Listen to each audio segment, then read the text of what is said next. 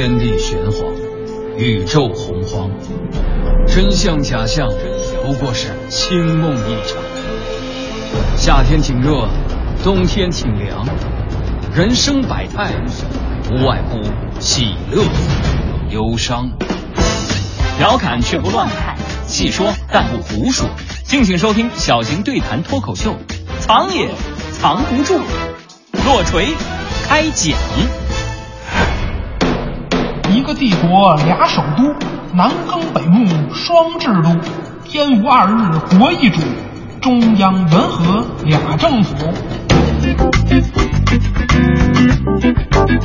历史也是知识，观点也有笑点。大家好，欢迎收听小型对谈脱口秀，藏也藏不住。我是刘迪川，坐在我身边的依旧是小东。大家好，我是李晓东。我想请教你一个问题啊，您客气，别说请教，您谦虚，说求教。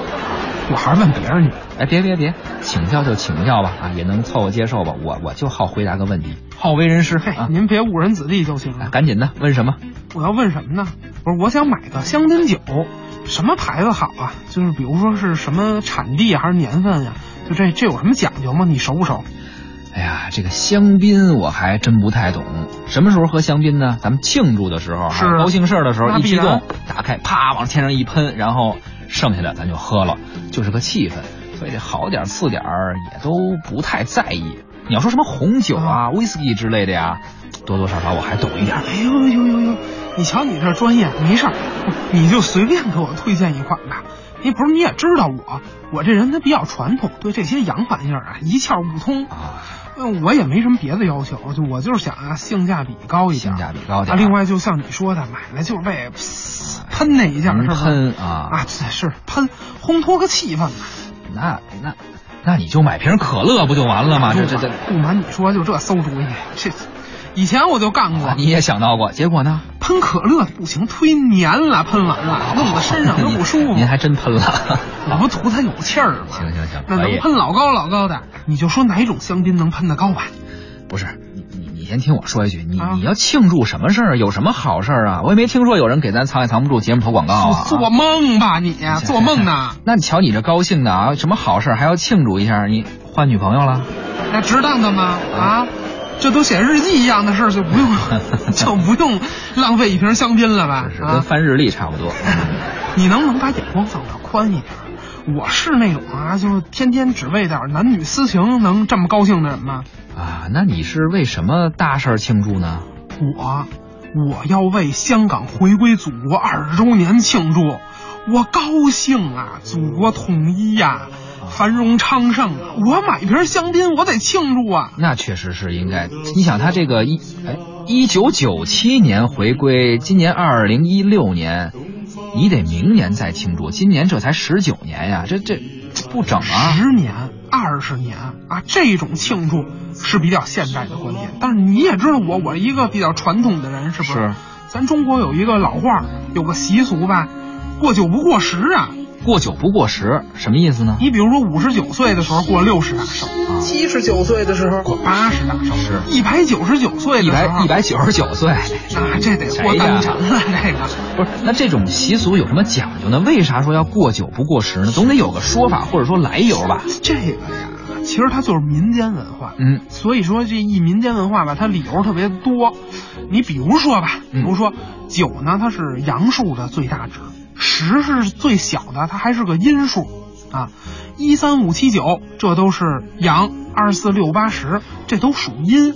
那过生日嘛，那肯定过阳不过阴。啊，另外啊，现在咱们不过十，还有一个原因就是说这十啊，它不是发音跟死有点像吗？嗯，不太吉利。对对对，原来是这么回事啊！那你这么说我就明白了。所以我说呀，今年恰逢香港回归十九周年啊，那正好这不是二十年嘛，我打算回去好好庆祝一下既然你有这份心啊，这么着吧，啊。我送你一瓶香槟啊，也算是表达我一份的感情吧。你打住吧，你送，嗯你顶多也就雪碧兑二锅头吧，你什么玩意儿？也就你想得出来这招，咱俩这感情，我能送你那个吗？您也就这个了，您我二锅头您还得兑着水，我得送你那个二锅头兑苏打水，省得粘你洗衣服不齁费劲吗。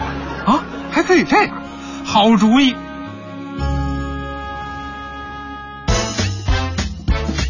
历史也是知识，观点也有笑点。一国两制由谁创始？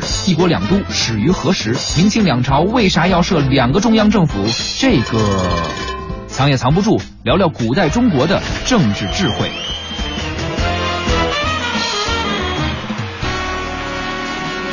说到香港回归，我就想起了这十九年前哈，九七年的时候，嗯、那时候咱们还都比较小啊，当时是挺高兴、挺激动的。那是这举国欢庆的大事儿。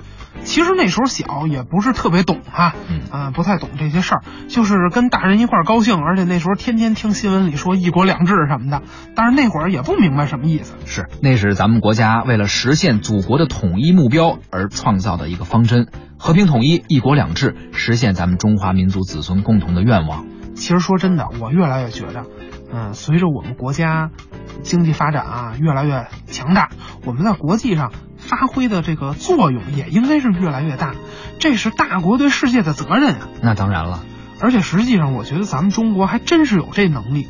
这不仅仅是国家实力的问题，更重要的，我觉得我们有足够的政治智慧。对，确实如此。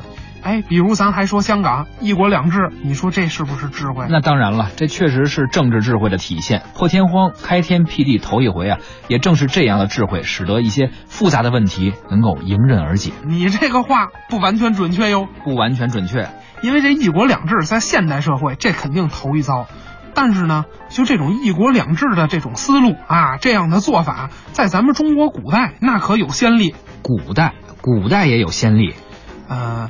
也不能完全说是先例啊，因为人家名字必定不能叫一国两制，而且历史时期不一样，时代背景不一样，他想实现的诉求啊，也肯定也不能一样。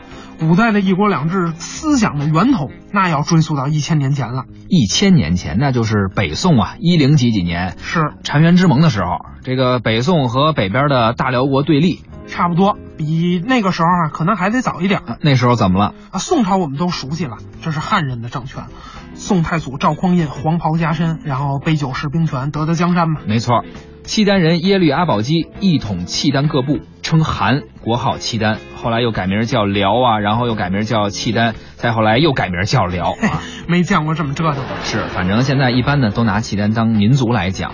呃，因为民族叫契丹，国号大多数情况下啊还是说辽。对，其实啊，辽国我们也非常熟悉。这但凡看过《天龙八部》的，没有不知道这国家的啊。乔峰嘛，后来改名叫萧峰。呃，因为知道自己本来不是汉人，而是契丹人。在宋朝那会儿，那当丐帮帮主，去了辽国就当南园大王了。啊，那时候的事儿。没错，唐末中国开始分裂，进入五代十国的乱世。辽太祖呢，就统一了契丹各部的那位耶律阿保机，趁着汉人内乱，就占领了燕云十六州，就是今天咱首都北京这一大片地盘。可是占领了以后呢，耶律阿保机就发现了一个很严重的问题，是堵车呀。胡说！你以为北京最严重的问题是堵车吗？那那啊，还有房价。人家耶律阿保机是占领，听见没有？那都明抢。啥贵不贵的呀？况且那房子也带不走，这些都跟他没关系。嗯，那倒也是。那什么问题呢？他想抢啊，就是抢牛啊、羊啊，哎，哪怕抢点驴啊，是不是？可问题来了，他发现根本就没这些东西，抢回去全是农具。他跑北京来抢牛羊，这人脑子也够不灵光的啊！抢羊得去大厂啊，那是人家廊坊的回族自治县；抢驴得去保定河间呀。哎！你还真懂啊，美食家，美食家，您这是又想涮羊肉了，还是想吃驴肉火烧了？不仅如此，咱还得喝碗羊汤啊！说的我也饿了，打住吧。这说明什么呢？契丹民族统一了北方，可是统一以后啊，发现问题了，这两个地方的文化和产业结构它完全不一样。这国家的北边吧，契丹人多，那是牧区，那大家都放牧，对吧？可是国家的南边呢，汉人多，那农垦区啊，大家都种田，相应的那产业结构呢自然不同，经济管理的方式那也不能一样啊。那肯定的啊，您再往南看，它种的东西还更不一样了啊，这肯定是因地制宜，根据地理特点、气候特征来组织生产。所以说，辽史里就记载了，辽太祖开始啊，就把全国的百姓分成两组了。汉人和渤海人，这算一组。渤海人就是东北人呀，老东北，东三省黑土地，跟汉人一样是种田的。汉人和渤海人这组啊，记载是什么呢？叫耕家以食，桑麻以一，供食以居，城郭以制。以耕田种庄稼为生，织布、缫丝啊，还有穿亚麻或者丝绸的衣服，是自己盖房子，在房子里生活，然后把国土划分成若干城市，以市为单位，政府进行管理。而北方的契丹和其他的游牧民族怎么办呢？叫畜牧田猎以食，皮毛以衣，转徙随时，车马为家。以放牧打猎为生，用皮毛做衣服，是呃，随时游牧，在这大草原上，你想去哪儿就去哪儿，只要别去南方汉人那儿破坏人家这个种庄稼就行。开个大房车就跑了。对这种制度总结起来是什么呢？叫以国制治契丹，以汉制待汉人，藩不治汉，汉不治藩，藩汉不同治。以原来契丹的祖制治理契丹的聚集区，以汉人祖制治理汉人聚集区。契丹的制度不能去治理汉地，反过来，汉人的制度也不能去治理草原。这就是说呢，契丹人和汉人不用同一种制度。一个国家两种制度，经济政策啊、政治政策呀、文化政策、社会政策，反正全都不一样。藩人呢治藩，汉人治汉。而且印象当中，辽国这个伟大的政治创举，很快被很多国家都学走了。是呃，比如后来把辽国灭掉的金国，金国和宋也长期对立。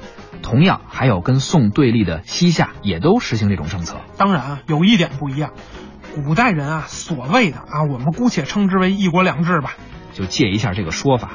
它是在这个一个国家内不同民族之间的分治，或者是不同民族聚集区之内的这么一种分治。这个似乎更像是这个少数民族的自治。嗯，或者说它源自啊，至少它这种政治智慧是源于一种民族政策。对。它是从民族政策出发的，但是呢，它确确实实又变成了一种政治体制。比如说，呃，古代汉人的聚集区，那连官员的名字、整个官僚体系、政府机构都沿用了宋朝还有汉人的旧制，所以呢，也和民族自治相似，但又不一样。它呀，已经确确实实变成了一种政治体制了。历史原因或者是地域的缘故，不同的人对当时文明的形成、历史的选择并不一样。这样的政策也是对他们的一种尊重。是，国家变得强大了，社会文明程度也提高了，社会和国家对不同文明主体的包容性也就提高了。其实说到底啊，你说什么是伟大的文明？伟大的文明一个重要的标志就是包容不同的文化价值，深化自身的文化价值。对，文化多元化一定要支持文化多元化。文化是以一元为尺，以多元为荣啊。其实要说古代的政策和祖先的智慧啊，我还想到了以前的这么一个政策哦，“一国两都”这个词儿你听说过吧？最早的东都、西都，还有明朝的南京和京师。哦，那这个是古来有之了。最早应该是夏商周的周了嘛，东周西周嘛。呃，但这还不太一样啊。嗯，呃，你说东周西周，包括后来的东汉西汉，这个不能算，这是被动迁都的。我说的这两个呢，都是主动营建的第二座都城。哦，这就跟中产阶级改善生活买房子一样，城里一套公寓，城外一套别墅。好，哪有那么简单呀？比这可复杂多了。说说呗。其实开创一国两都历史的人，呃，也是个老熟人啊。不过呢，这位可不是什么好人。他在历史上声名狼藉，谁呀？隋朝第二位也是最后一位皇帝，隋炀帝杨广啊。哦，隋文帝杨坚的儿子，那个太子杨勇的兄弟，谋害手足，鱼肉百姓。杨广啊，这绝对是继夏桀呀、商纣之后，中国历史上名声最臭的、最大的暴君了。没错，就是他啊。隋大业元年，也就是公元六百零五年，杨广下诏，命尚书令杨素。纳言杨达，将作大将宇文恺负责大规模营建东都洛阳。这诏令一下可不得了啊！这么大的建筑工程需要多少人呢？光建筑工人就需要两百万人。哎，两百万！哎，我建议啊，我有一好建议，我觉得他应该先办一蓝翔技校。干嘛用啊？你说这隋朝要有人这个会开挖掘机，那得省多少人力啊？嗨。我是不是用两百人就够了？那会儿哪有这些东西啊？修一个工程要投入两百万的劳动力，而且这一修就是好几年啊！哎呀，什么概念呢？简单的，咱们算个账啊。嗯。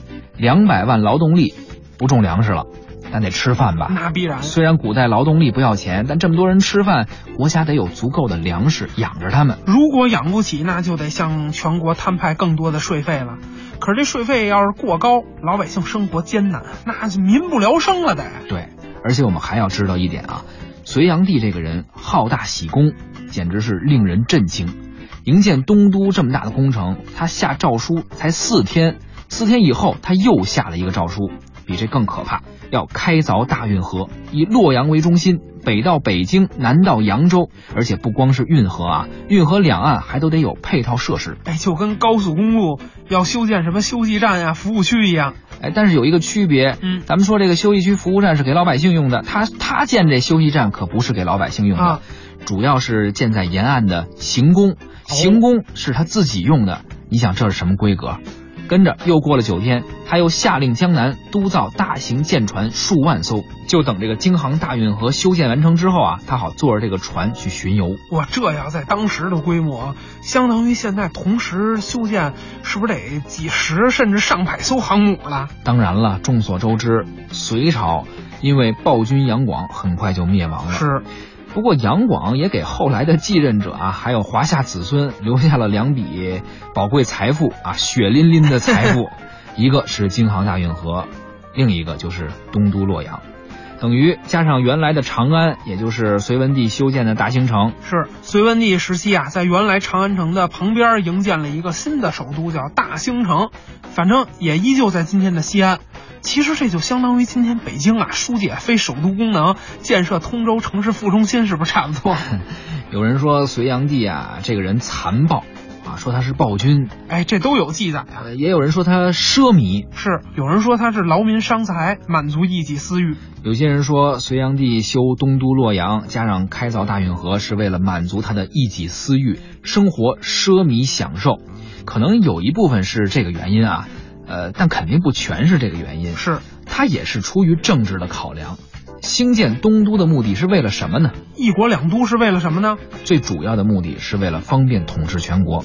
我们都知道啊，隋朝之前，这个后汉三国、魏晋南北朝那是几百年的分裂，到了隋朝才统一了中国，成为了一个大一统帝国。全国是隔绝分裂了好长时间，这乍一统一，肯定事儿不少。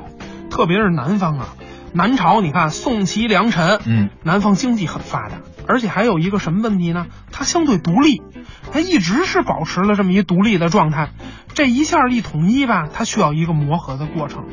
那它需要磨合那，中央要管理起来，那肯定就得多花点心思呗。那他就得想个办法呀。是，如果还像以前那样祖祖辈辈住在西安，好是好啊，他是舒服了，但是对于东部，特别是南部的控制就会差很多。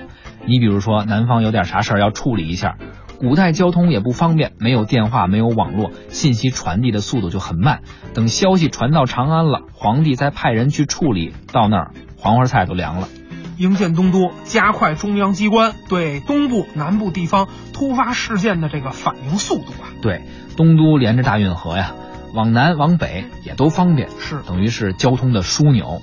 一国两都，西边是长安城，东边是洛阳城。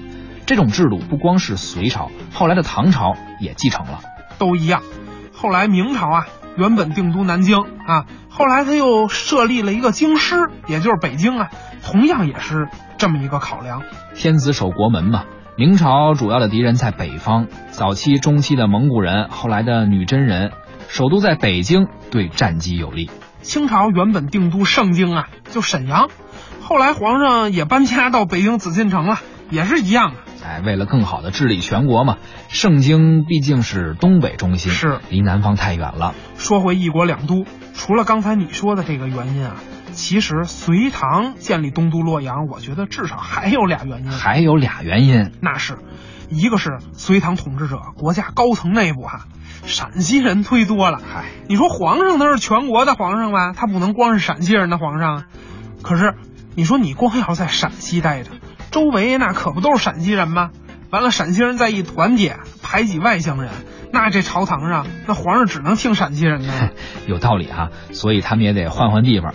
再有啊，陕西开发呢都好几千年了，这土地啊土质实在差了点儿，肥力不够用啊，所以这粮食生产、粮食产量它跟不上。可是但国家越来越发展，越来越富裕，那政府的这个公务员、公务员队伍就越来越庞大，公务员自己还有这个公务员的家里人，那都不能种田了吧？那必然的，这些都是吃皇粮的。因此，吃的皇上他有点穷啊，陕西本地养不起这么多张嘴，怎么办呢？可以从省外调运呀。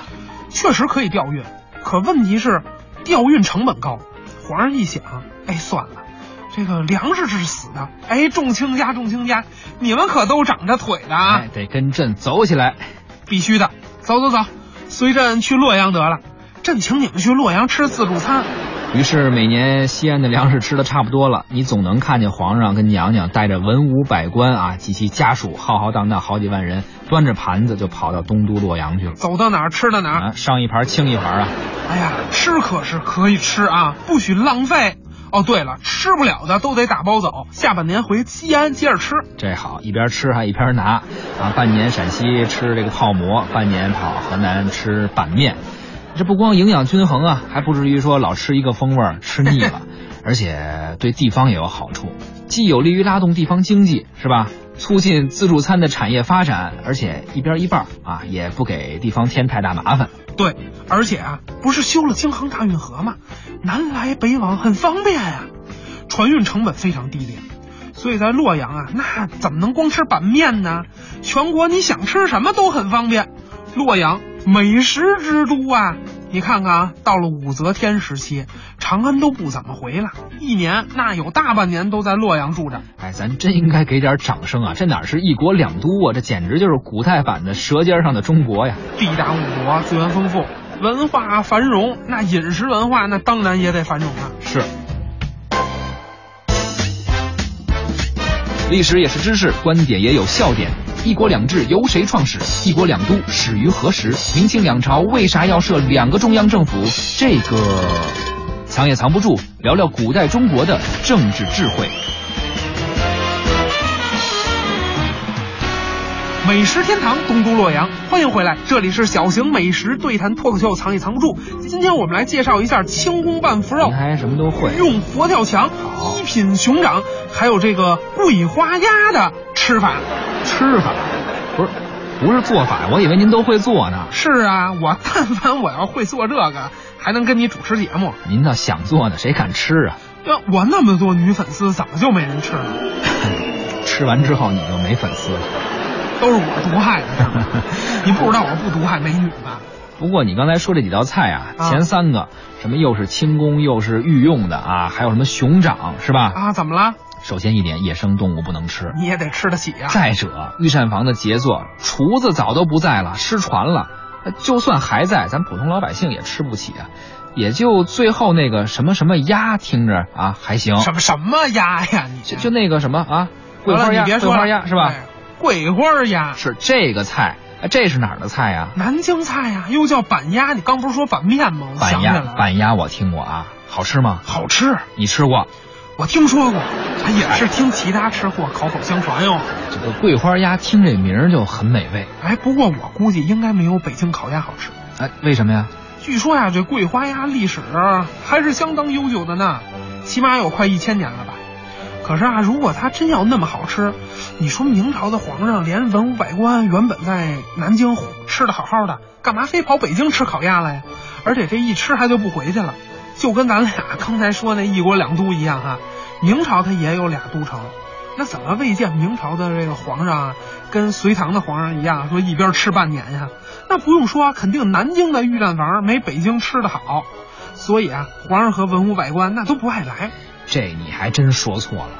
明朝和清朝都一样啊，明朝俩首都北京、南京，清朝也是俩首都，北京盛京啊，盛京那就是沈阳、啊。是是是，吃熊掌那地方，一品熊掌嘛，我刚说完啊。可是明清的这个一国两都啊，啊皇上加文武百官，并不是说两边跑，那两边啊都有中央机关，皇上并不用非得两边啊跑。啊，这怎么讲？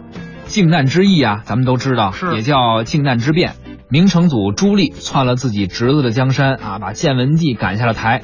自此以后呢，明朝虽然把首都移到了北京，不过在陪都南京却留下了除了皇上和内阁以外一模一样的一整套领导班子，这可都是当时的中央国家机关呢。哎，等于是个影子政府是吗？没错，完全可以这么理解。哎，那这南京的领导班子没有皇上和内阁，这谁说了算？哎，也有意思啊。南京这套班子搞民主制，三权分立，哟，感情孟德斯鸠跟美国人也是跟咱中国老祖宗。那当然不是了。咱说这个三权分立还没有你刚才说那那么先进，就是三个机构的领导，这仨人商量着来。哦，哪三个机构呢？南京守备勋臣领中军都督府事，南京守备长南京司礼监太监，南京兵部尚书参赞机务。哦，等于就是功臣、太监加文官。对，下属什么翰林院呀、督察院呀、吏户、礼兵、刑工这六部，还有宦官的二十四衙门，样样齐备。北京有什么，南京就有什么。其实这套制度确实在历史上有效地发挥了它的作用。哦，比如在明末，李自成农民军进北京，当时南京还没有收到明确的北京城破、崇祯殉国的消息，但流言很多呀，民心不稳呀。怎么办呢？怎么办？有赖于一整套完整的官僚体制。南京守备长南京司礼监太监韩赞周就火速下令加强门禁，并且挑选五千人严防闹事，加强南京的防务，特别是江防啊。而且南京户部直接把广东送来的饷银发给了难民，以稳定民心。显然啊，如果当时南京只是一个省会，肯定不会有这么快的反应，也没有权利这么做。这个啊，极大的延缓了明朝灭亡的速度。对，其实除了明朝，后来的清朝也一样。清朝入驻中原，定都北京以后，原来的首都盛京的国家机关也没有彻底的说就拆掉啊，裁撤掉，变成陪都以后，很多都保留下来了。不过圣经呢，不像明朝的南京，圣经的最高管理者原来叫圣经总管，后来到了乾隆十二年，最终定名叫了镇守圣经等处将军。哦，也就是圣经将军。而且呢，圣经还设有六部当中的五部，除了吏部以外，其他都有。只是圣经这五部啊，最高长官就是侍郎。等于北京是有一正一副，嗯正的是尚书，副的是侍郎，盛京就给配一副的。对比北京矮半级，但毕竟也是中央机关。清朝老想着如果统治不下去了啊，还可以回老家。没想到的是，他们这统治的时间还不短，比预想的长啊，二百六十七年。可真到被赶下台的时候，您再留多少国家机关在盛京也没用。对，因为被赶下台的，它不是清朝，而是帝制。是历史的车轮啊，滚滚向前，所有历史，无论是暗淡呀，还是辉煌，都过去了。因为这现代化来了，新的时代，新的规则，完全都不一样。古代那一套，那不可能是生搬硬套，留下来的呢，那都是祖先的智慧喽。中国呀，你看我们有这么悠久的历史，更重要的是，在历史上我们创造了那么多璀璨的文明。今天我们真是应该继承这些财富。没错，这些都已经成为历史了。